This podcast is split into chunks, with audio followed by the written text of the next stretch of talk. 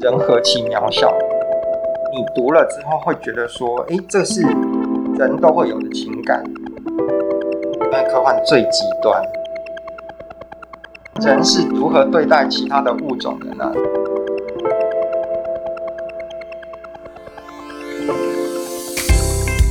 大家好，我是蔡瑞山，我是张铁志，欢迎收听青鸟 Search。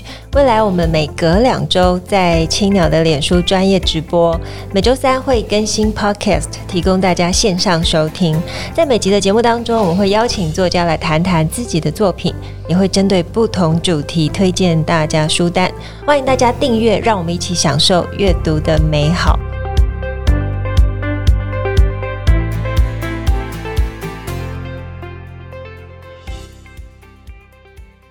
位观众朋友，大家好，我是蔡瑞山，我是张铁志，欢迎收听青鸟 Search。今天是节目的第五十三集。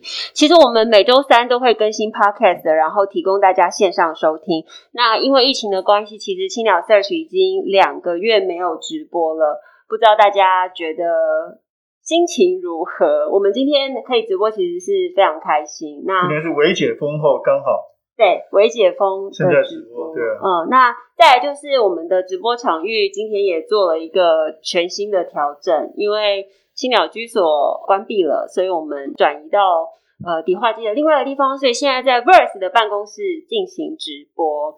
那在这边很开心可以邀请到我们魁违已久的小说家伊格言，跟大家 say hello。哎，大家好，大家好。伊格言算是新场地，微解封。第一位作家，今天来的时候很紧张吗？没有没有，我觉得我我是好像我想起来，我觉得好像我是第一次直播的样子。哦、对，就是我有参加过，我有上过广播节目，嗯嗯，对，然后我也有录影过，但是我好像没有直播过的样子，而且应该也没有还没有做过 podcast。嗯，podcast 对我也没有，我也还没有做过。因为我们直播之后就是会剪成 podcast。嗯、那如果你现在是听 podcast 的朋友，也可以到这个青鸟脸书上去看。伊格言长什么样子？戴着口罩的样子，看当初的直播。那伊格言最近出了一本小说，叫《零度分离》。那其实是非常，伊格言本身就我想是台湾当代最有代表性的作家之一。那这本书呢，更是引起了很多的关注跟讨论，而且不止在台湾，包括在中国也是。那过去他有很多重要的作品，包括《世末人》，包括《零地点》。那这本书也是以算是科幻类型，那主要是六个故事组成的。可这本书非常特别的是，一切好像都是在虚构跟非虚构之间摆荡，包括他连他的待续目录，可以先讲一下你这样的一个写作策略吗？嗯，这个写作策略啊，对啊，感觉上，前面的待续啊，然 后什么出版社啊，这个好像都是一个伪文本啊。对对对，好，谢谢。我我先谢谢铁志哥非常犀利的问题哦，就是因因为它它会有这个文文本有一个待续，然后有一个就是甚至有个后书书后面有个对谈，对，是非常有意思，是伪作者跟书中人物的一个对谈哦。那主要是因为它的形式是一个那个报道文学，嗯，就是它是一部来自未来的报道文学。嗯对，就是它是一个呃，就是出版在二二八四年的报道文学这样子的一个设定，所以它呃有这样子的形式。对，作者叫做 Adelia，Adelia Seyfried。对，我是想，我想问你说怎么念？Adelia Seyfried。对对对，对，那因为他是一个报道文学作者，那他访问未来的人物啊，就是他是一个未来人，理所当然。那他访问未来的人物。呃，就是追查未来的犯罪事件，写成了六篇报道，哦，六部报道。那像我们就是知道的一些报道文学一样，他就集结出版。那跟所以它才会有这样子的一个设定，对，这样一个形式上的设定。嗯，但是未来你想象中的二十三世纪也是这里的书本还是主要的载体吗？当然，这里可能不是你关键重点，但我很好奇，既然它一切都违法。哎，那还是书本的形式吗？在你想象中？哎，在我想象中还是书本的形式没有错，对，或者是我们可以说是电子书的形式，总之是书没有错，这样。嗯，OK，嗯，那这里面其实呃，包括那个王德伟老师，很著名的文学学者，写了一篇非常有分量的导论，有提到说是后人类爱情考古学，因为里面这个后人类，我想很多就是说，包括现在说 AI 跟人，甚至说赛博格，这是一个蛮重要的设定。你你觉得？因为现在大家谈未来，常常会从这个角度来谈，就是从这个人跟机器人跟 AI 的某一种共融，或者怎么形容它，它彼此的这个彼此的结合，所以这个是你觉得很重要的未来会发生的事情。啊、呃，这一点当然是会发生的，而且必然是会发生的。哦、对，嗯、那其实这一点也不奇怪，为什么呢？因为其实你最近就可以看到一些新闻，考古学上的新发展。那即使你不考虑新发展的话，也有旧发展，就是我们知道尼安德塔人，我们知道直立人，那就是数十万年前到百万年前之前啊，就是我们的祖先智人啊，其实就跟他们在同样在地球上面生存。啊，就是，但是尼安德塔人后来被智人所灭绝了。嗯，那即使被灭绝了，但是呢，就我们所知，就是我们智人的身体里面有百分之四的尼安德塔人的基因。哦，那这些其实是一直，诶一，这是都被证实的事情，就是说我们的祖先曾经有跟他们类似的人种并存于这个世界上。那所以只是到了现在，我们觉得好，好像世界上只剩下我们一种人。但是未来有可能出现别的人嘛？其实完全有可能，比如说生化人，比如说呃，就是像我们提到的 AI，比如说小说当中提到的类神经生物，这本来就是一个，就是我们说是一个多人类、多种人并存的世界，这非常有可能，而且是必然存在的。嗯，其实伊格言在这本书里面，他呃虚构了另外一个世界，但是这个世界又跟现实的生活当中，就是就像你刚刚讲的紧扣关联。所以你在这本书当中，你有下了多少的知识研究？就是因为这本书你写了七年嘛。嗯，知识研究想起来就觉得想哭的，但没有了。因为我写《释梦人》当本科幻小说《释梦人》的时候，零度分离是属于《释梦人》宇宙的一个系列嘛。嗯。那我写《释梦人》的时候，它是呃，它其呃呃，《释梦人》更长，《释梦人》大概有二十二十七万字。啊，就是边写边做笔记，那个笔记就有八万字哇！对，那笔记已经可以出一本幕后特辑。对对对，笔记已经可以出这本书。那其实我在写零度分离的时候，零度分离大概是十五万字左右。对，那那个呃，事实上你在写零度分离的时候，我同样也是以这次一样一边做笔记，我笔记大概有六万字吧。哇，对，所以就是想想起来就就是头发刚像刚刚提到的，就是白头发就是这样写出来的。然后有个独特的背景，就是因为你是医学院毕业，嗯嗯，因为我们这种纯文科毕业的，感觉上更更熟悉里面的，包括生物啊，甚至一些呃科学的知识，就是你本来自己就有兴趣的阅读嘛。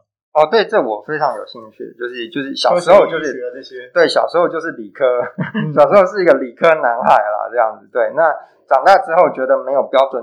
答案的东西更为有趣，这样子，对。但是事实上，后来你就发现，其实非常的有趣。那个就是在书里面，就是我跟呃，就是中国科幻小说的泰斗韩松老师哦，哦，在书后面有一个对谈，这样子。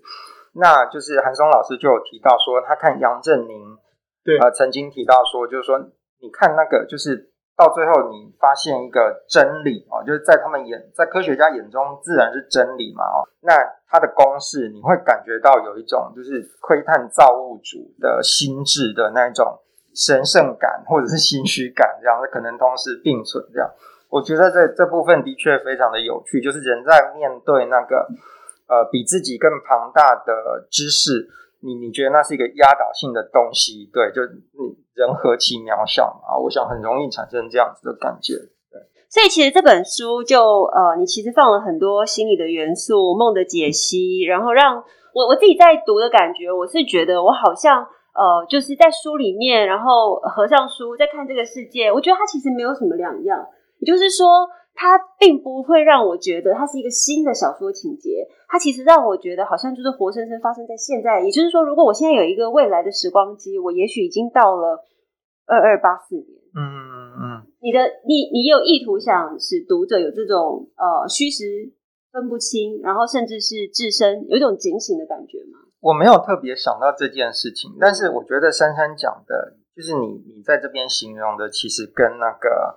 跟严连科老师哦，他在这本书的简体字版中国版哦，他有他有写推荐序，嗯，他的意思，他的大意其实就是说，你读了你会觉得那是真的会发生的，对。对，那我觉得就是其实也其实也不止颜连科老师，也有别的读者提出这样子的想法。我觉得一样啊，这是这是非常合理的，就是就是人的欲望，或者是人的欲望有可能会有有所改变哦，在进入未来以后，因为我们可以用科技或者是用用其他的生物改造的方式去改变人的欲望，这是有可能的。但是你你还是要必须做这件事情。对，就是你你假设我们人为欲望所苦的话。那你可以去改造它，但是你总是必须先承认它，然后你承认它存在，承认它令你痛苦，那才能继续去改造它。所以我觉得这是呃，就是你读了之后会觉得说，诶，这是人都会有的情感，或者是人跟如何对待他的异类的问题。对，没错，这个这些问题在现在都存在。嗯，这个因为我们刚刚提到，因为你有这个。科学跟医学的背景，所以你做的这些 speculation 这些推测，其实有有蛮庞大的知识基础。那还有，就我其实常常看这个过去半个世纪来的科幻的电影或小说，很多都变成真的嘛，对不对？就当初大家的想象，其实我觉得这是创作者非常厉害的地方。大家可能都是想象，可是他们甚至某一程度上为未来描绘了某种蓝图，因为他们的创作可能影响了某一个，比如说 Steve Jobs 或什么哦，就其实大家会依照你的，反而觉得哎。也许这是一个可行的路径，然后会去做这样的创造。那我自己还有一个很有兴趣的问题是说，为什么要写科幻小说？因为有些人写科幻是因为他喜欢想象未来，有些人觉得这样场景设定可以让他问出更本质的问题。包括你在书里面其实讨论很多人的意识，或者说呃，我自己也觉得王老师也提到，包括其实你很关心作为文学家对于亲密关系跟爱。那是不是在未来的设定，你觉得更能够问出那些本质的爱情跟生命的问题？对，就是事实上，我写我非常喜欢科幻这一个文类的的最主要的原因，其实就是这一点。嗯，就是用我自己的话来讲，就是说我喜欢科幻，因为科幻最极端。嗯嗯，所谓最极端是什么意思呢？它可以把你的记忆换掉，把记忆换掉了之后，人还是人嘛？我就变成这样子的一个疑问。那所以，所以你。有这样，呃，有这样子的情节设定的话，你当然就更容易可以去追问所谓的人是什么，所谓的记忆是什么，所谓的身份是什么。对，那所以用我的话来讲，再强调一次，就是我喜欢科幻，因为科幻最极端，它可以就是的确像铁之哥讲的这样，就是它可以抽换出，它可以借由某些抽换、某些情节的设定，让你去问出一些最最根本的问题。对，那是基本上我喜欢科幻。最主要就是这个原因，好，我来分享我很喜欢里面的一个篇章，刚好也是我们的制作人梦梦很喜欢的。他写说，呃，在西雅图偷飞机，鲸豚与人之爱。他想起在二零一八年，美国华盛顿州西雅图塔科马机场，一位二十九岁的地勤人员结束自己一天的工作之后，开了飞机，并且在七十五分钟之后坠毁在一座小岛。你为什么会想要用这个西雅图偷飞机的男人？呃，跟虎鲸对话的科学家等等，就是用一些真实的故事来作为科幻的重要主题。嗯嗯，那个跟虎鲸对话的科学家并不是真实的啊，这就是我的想象这样。哦，对，这就是我的想象，这是一个科幻的想象。那当然有虎鲸科学家，只是他并没有宣称他破解了虎鲸的语言这样子啊。好，那这是我的想象，科幻小说当中。零度分离这本书里面的想象，嗯，那当初看到二零一八年的这则新闻的时候，二零一八年这则新闻，呃，在就我所知，在美国啊，包括在中国都引起广泛回响。那在那个台湾，其实也有些人注意到，也有不少人注意到。嗯、对，那因为这种死法实在太浪漫了，是吧？对，就是那其实我自己的解读了哈，我在想说我自己的解读，我觉得有。呃，满怀着忧伤以及快乐去死的，嗯，既忧伤又快乐的去死的，嗯，哦，他给人这种感觉，因为他的生活非常的，生活其实过得很不错这样子，对，那家庭幸福美满，然后呃，他的亲密关系，他跟他妻子，他跟他亲人的关系，据说都相当不错，这样，那就是呃，我自己的感觉是什么呢？就我自己的解读，我自己的解读是，就是说，他其实是有一种宗教性的爱。嗯，他对这个世界有一种宗教性的爱。那我其实有有有想到，就是这是事后才想到，我小说都已经写完之后才想到说，其实其实这种宗教性的爱有别的文本，而且比较短的文本可以参考，比如说像孩子的那首诗。面朝大海，春暖花开那首诗，孩子写完那首诗之后就去死了。对，那就是那就是一个，你看它是一首，其实是一首幸福的诗，就是我，我愿意给你幸福，对不对？就是给每一座山、每一条河取一个我喜欢的名字，我只愿面朝大海，春暖花开。那我们大家看的都非常，就都觉得非常动人。他有那么多的爱想给出去，但是你其实是不一定能给出去的。对，那所以这一种宗教性的情怀，我觉得跟这一个 Richard Russell 这个偷飞机的西雅图男子，其实有某种程度的关联。对，那所以我想写这个东西。对，我我自己的讲法是说，呃，就是你读了零度分离，你喜欢这一篇，这篇叫做再说一次我爱你嘛，哈，你喜欢这一篇的人是热爱自由、充满爱的人。我非常喜欢，我觉得当然那个感伤，其实。可是我觉得有很想问你，因为他最后有点正面嘛，我妈妈还是说我爱你，嗯，对，感觉上有一点好莱坞电影，嗯嗯嗯。那我也知道，大家也是说你现在跟镜文学签约，所以我好奇的是说，哎，像你现在创作，会不会已经在想它作为影剧改编的可能性，就放进你创作思考里面？这应该是没有这样子，就是同时我要反驳铁志哥，就是说它是一个正面的结，呃，你你要说它是一个正面的一个结局的话，我不会。特别反对这件事情，但是它其实是暧昧的，嗯，对，因为他我们知道这个小说当中的设定，这个科科学家他母亲，他其实跟他的小孩子，其实跟他的小孩其实蛮疏离的，对对对，但他最后讲了我爱你，这样，他跟他的他的亲子关系其实不好，但他讲了我爱你，这样，那但是这句话不是用人类的话讲的，对对，啊，在小说当中是不是用人类的话讲的。对，他的同僚破解。对，所以这是一个暧昧的结局，这是一个奇异的结局，非常适合拍成好莱坞。他到底是爱还是不是爱？这样，他到底爱他的儿子吗？啊，这其实是个问题，这样的。所以我觉得，就是他是奇异的，对。那所以就是，嗯嗯，他不见得完全那么正面。就我觉得也是非常非常的戏剧性，就是每一个转折，我觉得都都很可以拍成一部很棒的电影。所以我相信这个六部也有可能很快可以看到影剧的作品。嗯、那我还有我自己还有一个好奇，就是说，呃，你作为一个对对对 AI 有兴趣的人，那在小说里面，包括第二篇也提到这个 AI 的这个叛离。你哎，你觉得我们或者你在里面想要讨论的是，我们人类应该要不断的发展，还是说应该要惧怕？所以我个人先讲我个人立场，我会有一点点保留，让它拼命发展 AI。那这个也是。多少科幻电影在讲的事情嘛，所以 AI 反过来控制了我们。嗯，所以你你觉得我们人类应该抱什么样的态度去面对这个事情？我觉得这是个艰难的问题了 哈，嗯、就是说，那其实，在小说当中，其实也有提到，就是说，同那其实就是就如同我刚刚所讲，那有点像是另外一种人类。嗯，对啊，对，那它是你创造出来的，那它可能有部分遵循你的规则，那但是它基本上就像另外一个物种。那人是如何对待其他的物种的呢？到目前为止，我们并不觉得人对待其他的物种很公平或者是很好，这样我们并不这样觉得。那就像我小说里当中里面，呃，借由就是那个女科学家 Shabrisa 的的口哈，就是我们有提到说，就是是啊，就是我们很喜欢毛小孩，我们喜欢养猫养狗，因为他们很可爱，对，那事实上跟我们关系也很好。但有些跟你关系不太好的生物，比如说像蚊子、蟑螂，就很讨厌。对对对，打死。对，那你就打死它这样子，因为它就它光是外形就觉得让你觉得很讨厌这样子。对，所以人对待其他生物是公平的嘛？这的确是个问号。那所以呢，就是我们如果从这这个角度去推想，我们就会觉得说，我觉得人类最后应该还是会制造出那种可以控制的，让它就是让我们人类觉得舒服的 AI 这样。对，那至于会不会失控，那是另外一回事。对啊，会叛变，然后被关在。会不会叛变，对，是另外一回事。但但是关于叛变这个问题，也有人提出一个，就是他有点像笑话，就是说，难道你不会把插头拔掉吗？如果他们要叛变的话，你不会不是把插头拔掉就好了吗？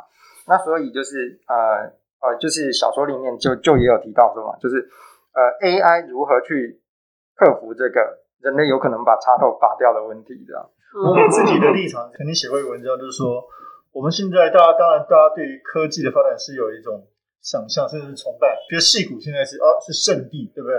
那大家花了很多的资源在投入 AI 这个事情。可是我常觉得，比如回到作为一个文学创作者，我就那时候我就写文章说，那为什么我们努力发展 artificial intelligence，却不去发展 human intelligence 呢？我的意思说，其实应该花更多时间让大家去学习艺术跟文学啊。嗯，对，就是其实人类不然人类就变得越来越笨嘛。那当 AI 越聪明，那我们人类要如何变聪明？其实是应该透过人文教育嘛。我觉得这个是最读小说很重要，在这个意思上。对，这个是我我自己觉得我会有一点保留。我常常觉得说，好像像为发明而发明，到底发明无人便利电视要干嘛？嗯，对。那我觉得其实科幻小说提出了很多这样的一个，其实是某一种警醒啊。就你们在做想象的时候，里面大概很多的情形跟提问，包括我们刚刚说到这些未来的可能性，到底对于比如说人人更根本的 human nature 或者说爱，其实是有什么样的转变？我觉得这是很有趣的问题。那我还想问一个问题，就是说，哎，为什么你这个写作回到写作策略六篇主要都是用对话的形式？当然你是刚提到，因为它是报道文学采访，嗯、所以为什么当时想到这种形式啊？呃，对话的真实感吗？还是说，对对话其实就是报道文学的一个，对对对就是的一个写法嘛，这非常正常。那现在是回到说，为什么要用报道文学这样的形式的问题？呃，我觉得是这样啊，就是说打破虚构跟纪实的关系。呃，对，这这是其中一个考虑因素。对对对，其实也有也有不少读者。跟我反映，就是跟跟就他就他给我一些回应，他就说就是那看了真的会觉得以为是真的这样，因为那好像在看报道一样。对，是是是，就写在过去哪一年发生什么事情，对对对，是你掰的还是真的？对对对对，这这是我这是我想要的效果之一，没有错。然后另外一个就是纯粹文学上的效果，就是说。呃，我一我一直很喜欢夹叙夹议的文体，嗯啊，夹叙夹议的文体，其实我们比较呃，就是我们知道一些像米兰昆德拉，他就是很会夹叙夹议，好像一边讲故事一边跟你讲道理，那一边把故事讲一小段之后跟你讲说，这大概就是怎么样怎么样怎么样，什么道理在里面这样子，对，那。其实你如果仔细去看骆以军，骆以军其实也算夹叙夹议，嗯，只是他的议论没有像昆德拉那么的逻辑缜密啊，那他的议论是呃就稍微比较放松一点的那种议论，所以其实他也是夹叙夹议。那我一直很喜欢这个这样子的文体，这样的文体就是呃，我用我的话来讲哈，就用我的话来讲，它其实最最接近我们的祖祖先在可能两百万年前。的时候，晚上就白天打猎完回家，晚上围着炉火在那边讨论事情的时候，嗯，的形式其实应该就是假叙夹议。哦，对，他跟你讲说，就是我们我早上去河边的时候看到一头大象，这时候某乙就就进来讲说，是所以明天要去打它吗？他说不行，我就我觉得那个那个呃，他们还有其他的大象，那个环境不是很适合，我们找不到找不到破口，这样找不到破口，所以。去打应该没有用，而且目前我们人手不够，这其实就是议论。嗯，所以他给你一个理论出来了，就是说这样这样这样，所以所以不行。懂。对，所以他其实是夹叙夹议，其实最接近那种人类的祖先围在那个萤火旁边的时候彼此沟通的那种形式。哇，那我觉得这种其实呼应小说的主题，他是在思索文明这件事情。嗯嗯嗯。那另外一点，当然就是我们也看到一些很就是。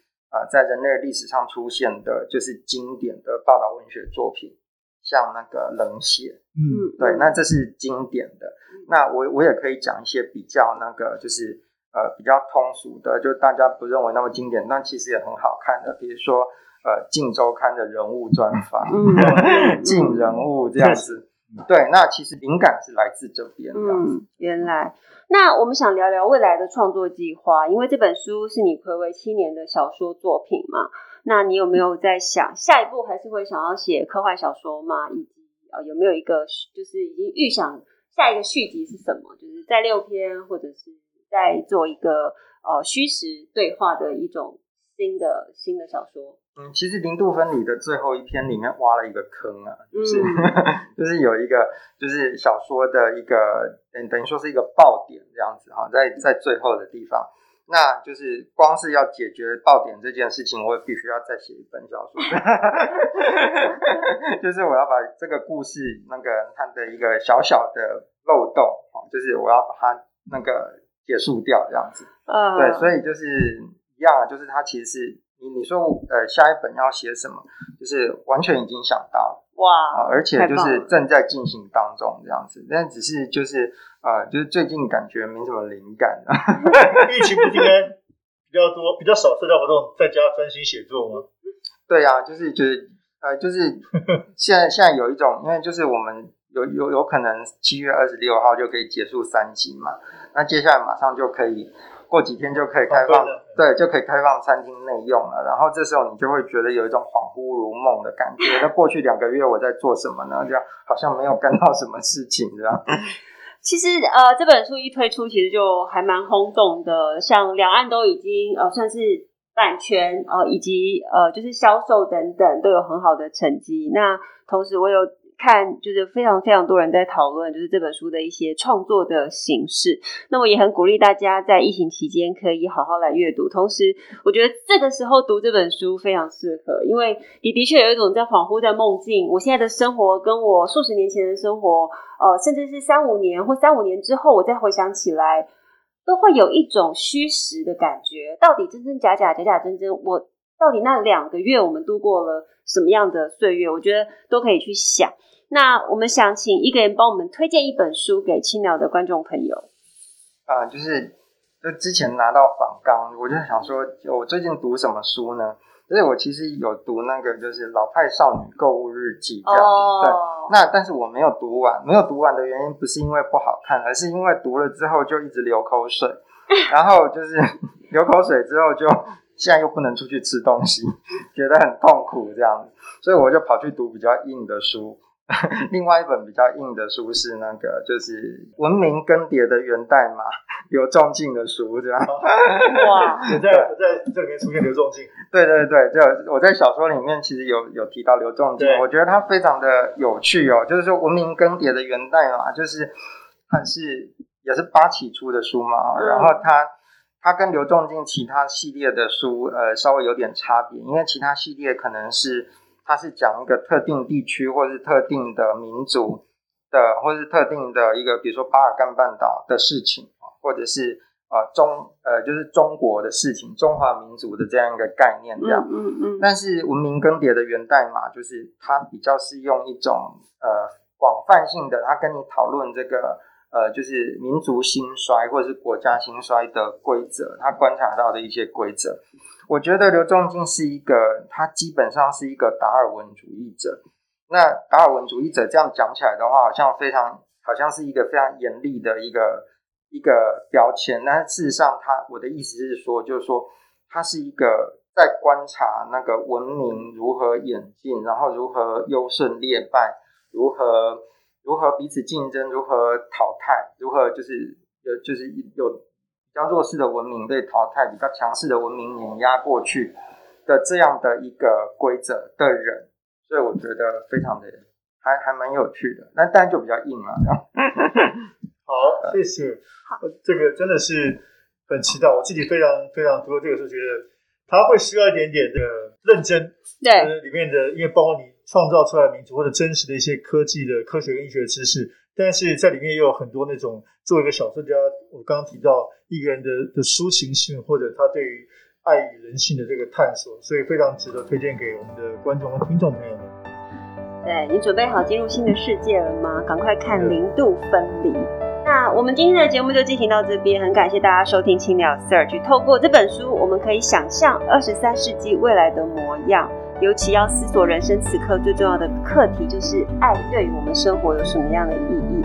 那么今天节目就到这边，非常感谢大家，也感谢正成集团赞助器材。如果大家喜欢节目的话，欢迎到 SoundOn Spotify、Apple Pocket 上面订阅节目，而且留言回馈给我们五颗星，谢谢大家。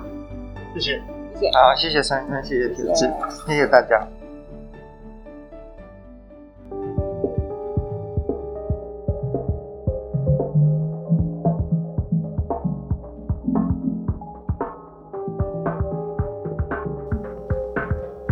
鸟为你朗读，各位青鸟 Search 的听众朋友，大家好，我是伊格言。这次青鸟为你朗读，我将为你朗读我的新书《零度分离》的段落。啊，这一段其实是书中的第一第一章，算是第一章。它是刚刚广播当中有提到的，啊，就是。鲸豚科学家跟他的儿子以及 Richard Russell 开着飞机去自杀的 Richard Russell 事。那这一段其实是在小说的最后。那在那个鲸豚科学家的临终时刻，他的儿子陪伴着他，呃，他们看见一架飞机。那这时候其实呃，鲸豚科学家已经进入弥留状态。他跟呃他的儿子在病床边，呃，发生的事情。这叙述者是他的儿子啊。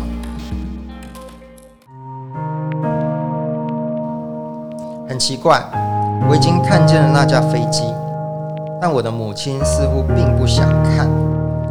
夜海轰鸣中，Mike Moran 喃喃诉说，他只是持续在听着他，听着那些我不可能听得见、不可能听得懂的。我心里想，难道那和虎鲸的语言类似吗？我看见他脸上露出微笑。双颊酡红，如痴如醉，像是被某种此生从未亲历的大的宁静与幸福感所淹没。我忽然想起了他一再提及的那位两百多年前的劫机犯，那曾经启发了他的 Richard Russell，那正是二十九岁劫机者 Richard Russell 最后的遗言。二百五十年前。于黄昏的天空中独自漫游七十五分钟之后，西元二零一八年八月十日夜间约九点二十分，Richard Russell 与他的螺旋桨小客机于西雅图近海普吉特湾海域一荒岛上坠毁。该小岛全无人烟，是以除了驾驶者本人如愿丧生之外，并无任何其他人员伤亡。那是北太平洋东岸的夏季。西雅图的黄昏时间漫长，于白日与黑夜间暧昧的交接地带，空气与流动的云彩折射了高纬度地区的稀薄阳光，致使天色绚丽多变，一如一场未尽的幻梦。Richard Russell 不知不会知道他此生最后的航行如何影响了一位生于二百多年后的小女孩，更不会知道这位特立独行的小女孩如何改变了人类的文明发展。飞机消失后，像是过了很久很久。Mike Moran 说，他回过头来对我说了此生最后一句话。他说什么？我当然听不懂。Mike Moran 微笑无限神往，但他重复说了好几次，所以我手忙脚乱把它录了下来。那是什么？我爱你。什么？我爱你。意思是我爱你。海水在远处轰击着历史海岸，Mike Moran 已热泪盈眶。我看见无数细小的雪花，或雪花的幻影，在他眼中缓慢融化。那居然有意义。我事后把录音拿给研究人员听，他们查了论文，告诉我，那是虎鲸语言里的“我爱你”。那也是 Shabrisa 最后的遗言。二二五五年四月十八日，在说出那句话之后。一代传奇科学家、鲸豚专家兼动保人士 Shabrisa 面带微笑，平静终止了呼吸。说话对人很重要吗？爱或亲密对人类而言很重要吗？人们持续在所求着的究竟是什么呢？我不知道。我相信古往今来许许多多人们不曾知道。然而我似乎能够亲见那个场景：医院窗前雪白的寂静。一架不知何来的飞机，一段失去了终点的漫长航行，未尽的梦想，无法付出的爱。我仿佛看见他心中那位在西雅图绚丽多变的黄昏中孤独翱翔的青年。青年未曾死去，他以另一种方式活了下来。而我们终将在这个被 Shebreeza 改变了的世界里，继续自己的生命之旅，像一只永不落地的鸟，像一架孤独的飞机。